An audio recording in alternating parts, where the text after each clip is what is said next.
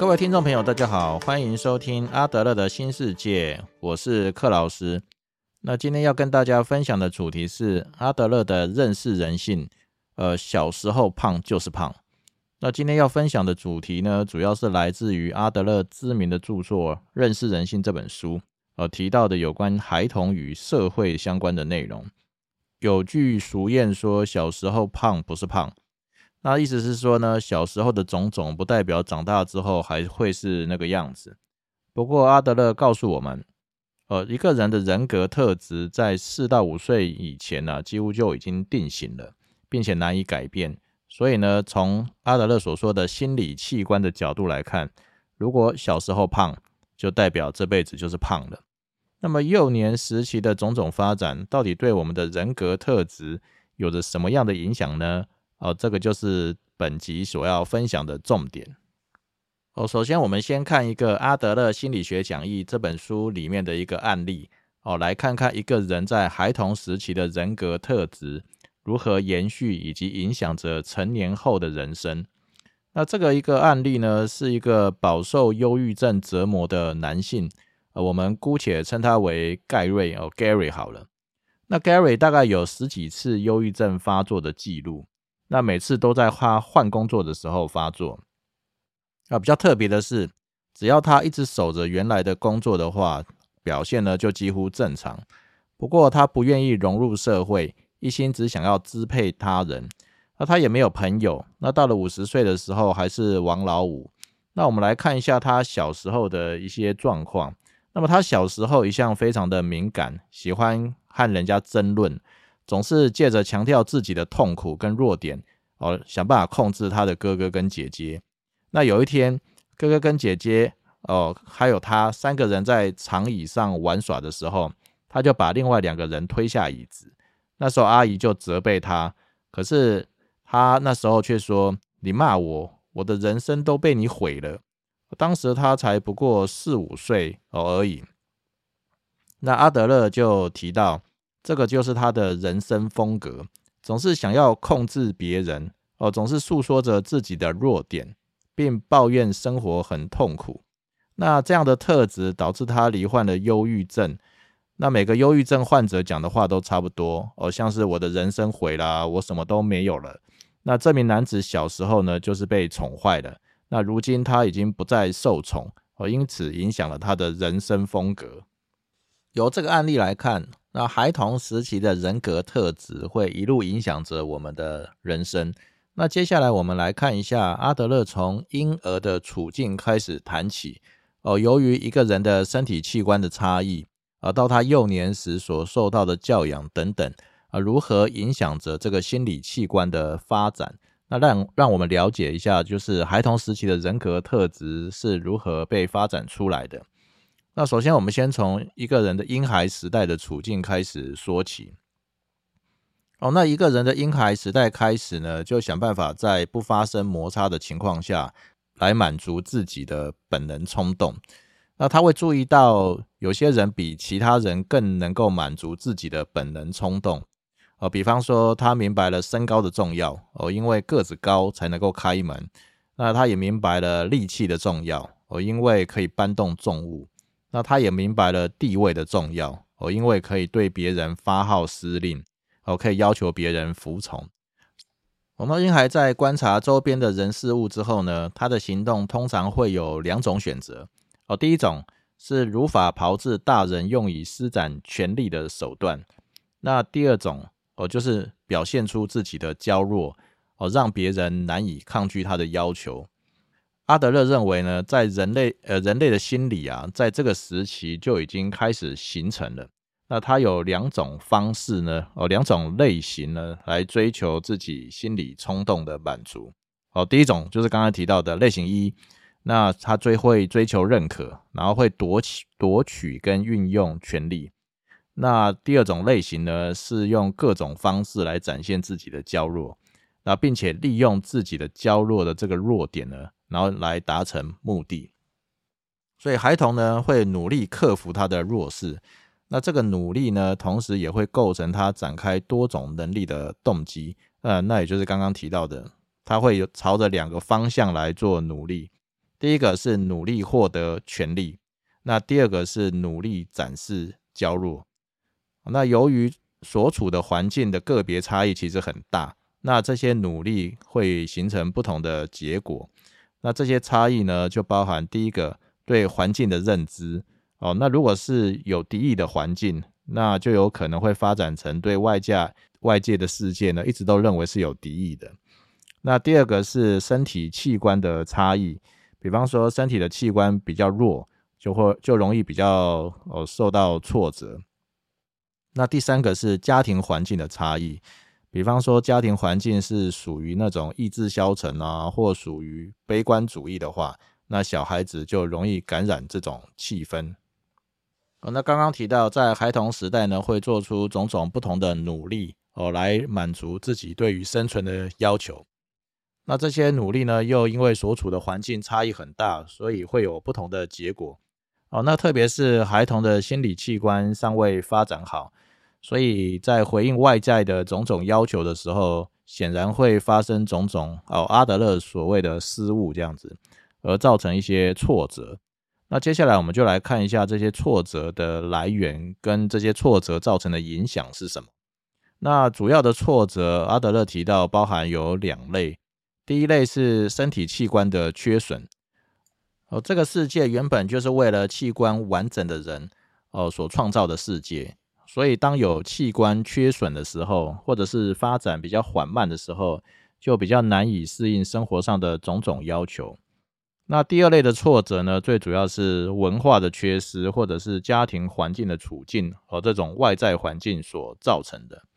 哦，那阿德勒将这些挫折哦以及造成的影响分为以下四种不同的情境来说明，呃，包括第一，身体器官的缺损；第二个，缺乏家人的关爱；第三个，教养过程过度关爱或者是娇惯，哦，那就是先前提到的被宠坏的孩子这样。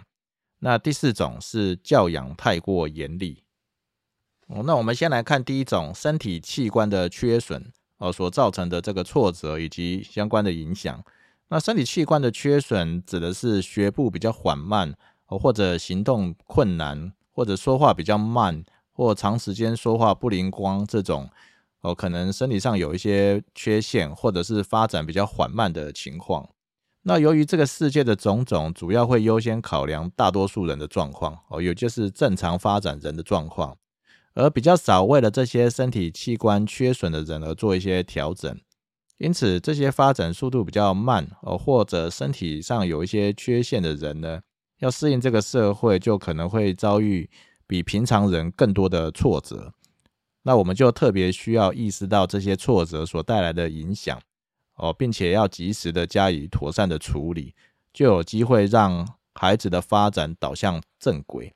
哦，或者有机会转换危机为转机，哦，将可能的缺点转换成优点。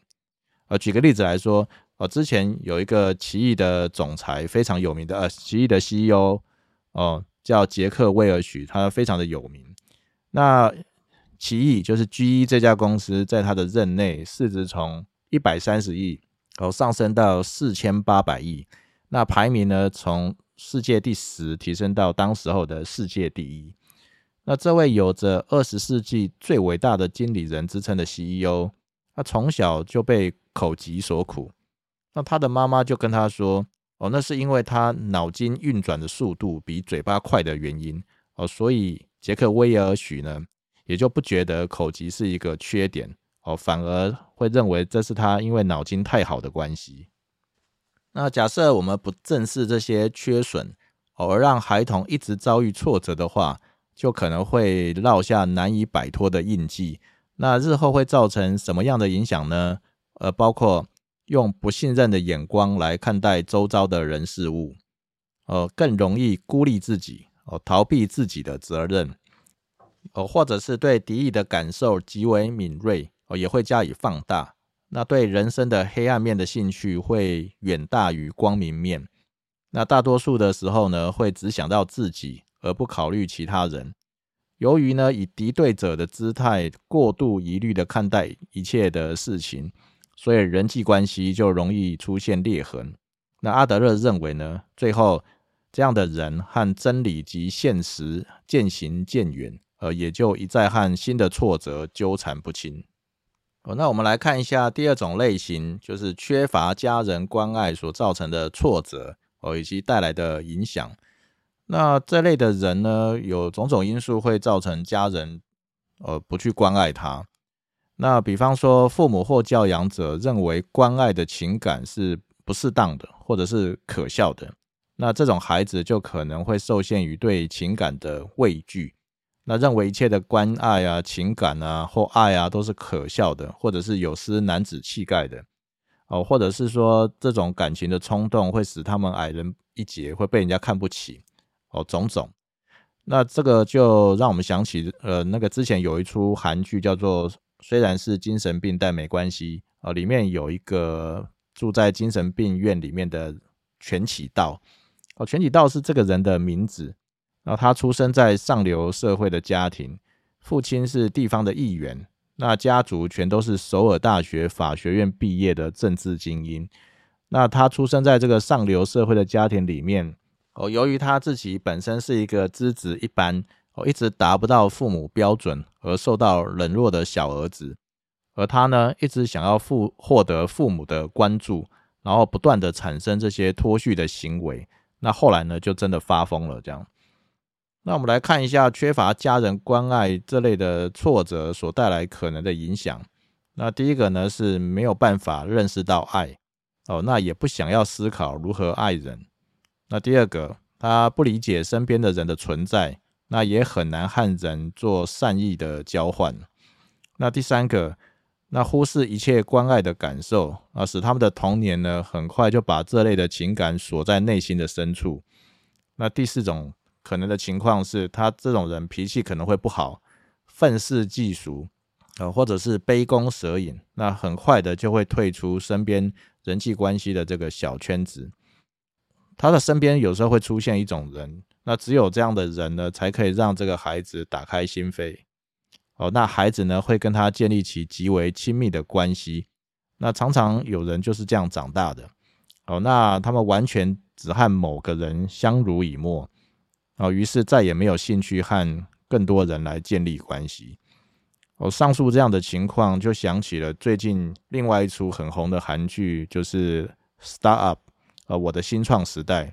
男二韩志平，哦，这个韩组长，或者之后变成韩常务，和女主角达美的奶奶，哦之间的关系就是类似这样的情况。那韩志平的过去充满着伤痕。那父母双亡，出生在孤儿院，但尚未成年的时候就被孤儿院赶了出来，于是就流落街头。那韩志平呢，后来被这个达美的奶奶收留，那两个人就建立了非常亲密的这个祖孙关系。哦，接下来我们看一下第三种情境所带来的挫折以及相关的影响。那这种这种情境是比较常见的，就是在教养的过程中过度关爱。或过度的娇惯，然后呃，就是我们常说的被宠坏的孩子。那这种被宠坏的孩子呢，会有以下几种现象哦，比如说依赖一个人啊，或少数几个人，而不愿意和他们分开。然后在成长的过程中，总会有人替他们排除万难，哦，排除任何的困难，呃，或者是他们不管出现什么奇怪的行为，哦，都会换来友善的微笑。或者是不管做么多么过分的事情，也不会被制止。那像这样的一个被宠坏的孩子呢，他很容易察觉到他人对他的好感，那也会利用自己对其他人的依恋或爱慕，哦，来强化别人对他的依赖。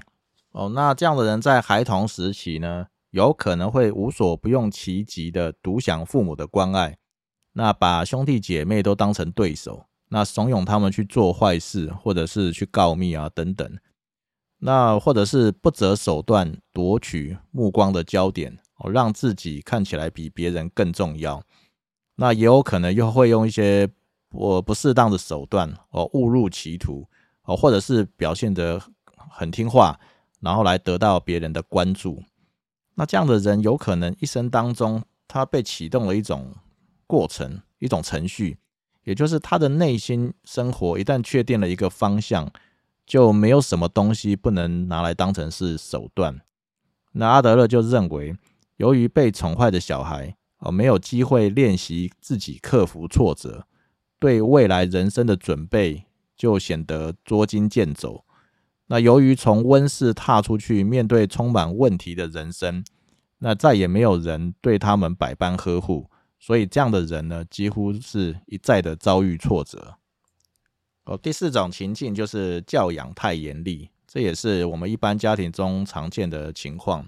那这样的孩童呢，他们会觉得自己老师给人坏的印象，那觉得自己是被勉强容忍的，那或者是觉得环境不友善，然后人生充满着困难险阻。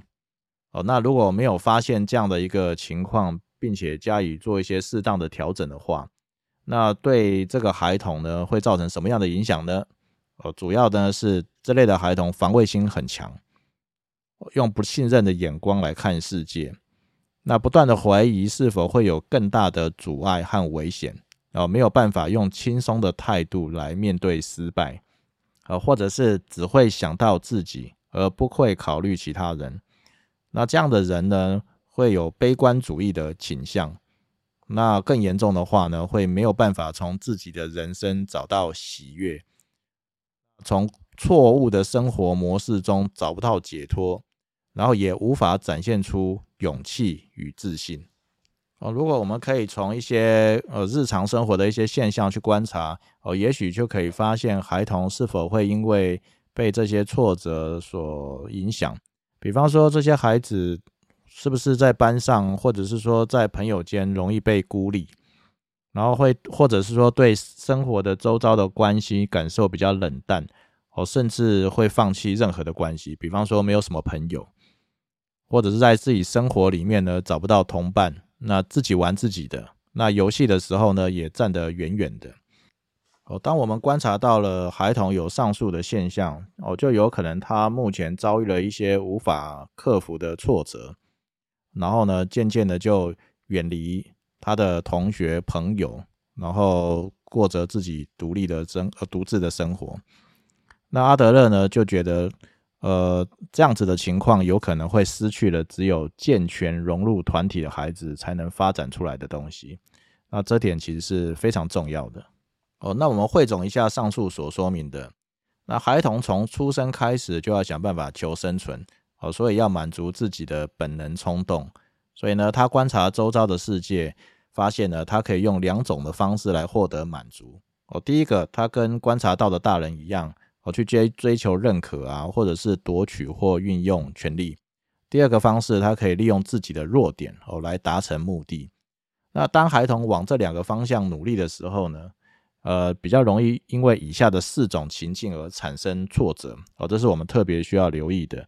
第一个，身体器官的缺损或发展缓慢；第二个，缺乏家人的关爱；第三个，教养的过程过度关爱或者娇惯，呃，也就是被宠坏的孩子。那第四种是教养太过严厉。那如果一再的产生挫折，就有可能会放弃努力，或者是往人生无用的方向发展，哦，也就是用一些不被认可的手段来达成其目的。哦，那最后我们来听听阿德勒对于这个主题所做的一些总结。阿德勒提到，我们已经确证实了，呃，无论是婴儿或者日后的孩童或者成人，对于他们人生态度影响最深远深远的因素，其实是他对周遭环境所形成的诸般印象，呃，也就是他们的认知。那小孩子的心理器官发展会逐步透过社会关系去实现。那孩子会试图接近成人，表达他们的如目。那在有利的环境下向外扩张，那不止于家庭成员啊，后续会延伸到部落、民族，甚至全人类哦，以至于扩张到动植物或无生命的对象，最终包含到整个宇宙。哦，以上是今天的分享。若想要了解阿德勒心理学的一些观念，或者阿德勒带给我们的启发与教导。建议可以读读阿德勒这位知名心理学家的书，比如说《自卑与超越》哦，或《了解人性》等书，或是看看《被讨厌的勇气》的作者案件一郎或古贺实践老师的著作，相信对我们的人生、工作与家庭，哦将产生莫大的注意。谢谢大家的收听。